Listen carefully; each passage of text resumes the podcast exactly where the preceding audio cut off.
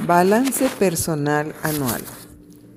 Las empresas u organizaciones de gran y mediano tamaño definen para sus operaciones lo que se conoce como plan estratégico y su etos organizacional, documento que se elabora con la participación de líderes de las distintas áreas funcionales, estableciendo metas a mediano y largo plazo, indicadores de gestión, tiempos de cumplimiento, y políticas como recursos a disponer que apoyarán la ejecución prevista. Definen el establecimiento de la visión de lo que se desea alcanzar y ser en los próximos 5 o 10 años, la misión que les identifica, la naturaleza de existir, comportamientos deseados y valores a mantener.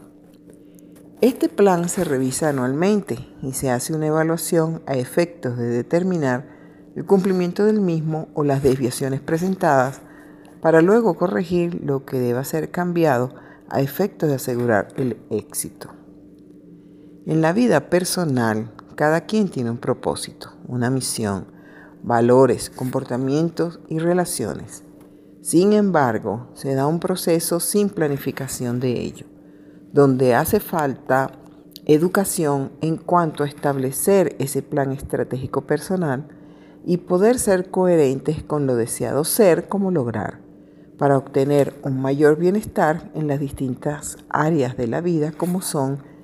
la salud, la familia, las amistades o relaciones interpersonales, la espiritualidad, la ética y valores, los estudios, el trabajo, la economía, el entretenimiento y no por último, el menos importante, el crecimiento personal y equilibrio psicológico emocional.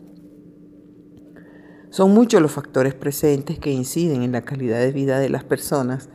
y en su sentido de bienestar personal. Sin embargo,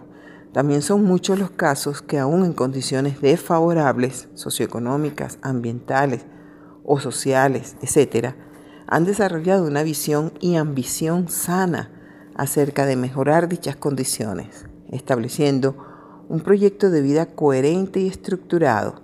con metas lógicas, aceptables, y realizables, donde los valores positivos educados desde el hogar tendrán un peso significativo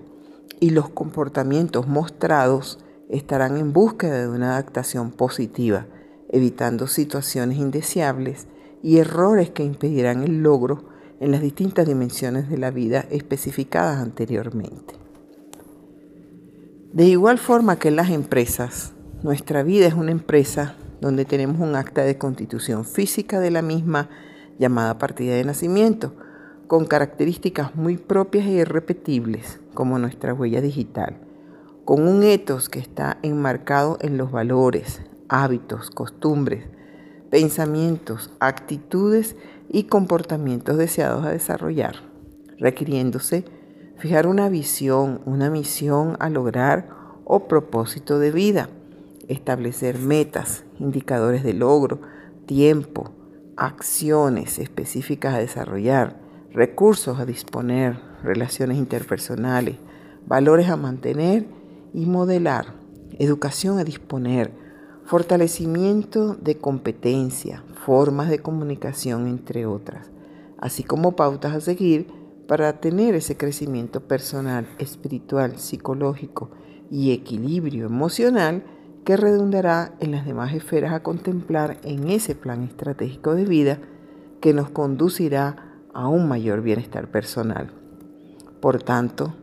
te invito antes de cerrar este año en curso que hagas una introspección y reflexión como evaluación acerca de cómo fue tu año, qué logros alcanzaste, qué errores estuvieron presentes, cómo fue tu motivación, dedicación, disciplina, calidad como persona, modelaje de valores, competencias, etc. Que fijes un plan personal para superar las deficiencias encontradas, desarrollar una mayor conciencia, mayor calidad de vida física, emocional, psicológica y espiritual. Que tengas un próspero año y crecimiento personal como bienestar y satisfacción. Con respeto, la psicóloga Adriana Salazar.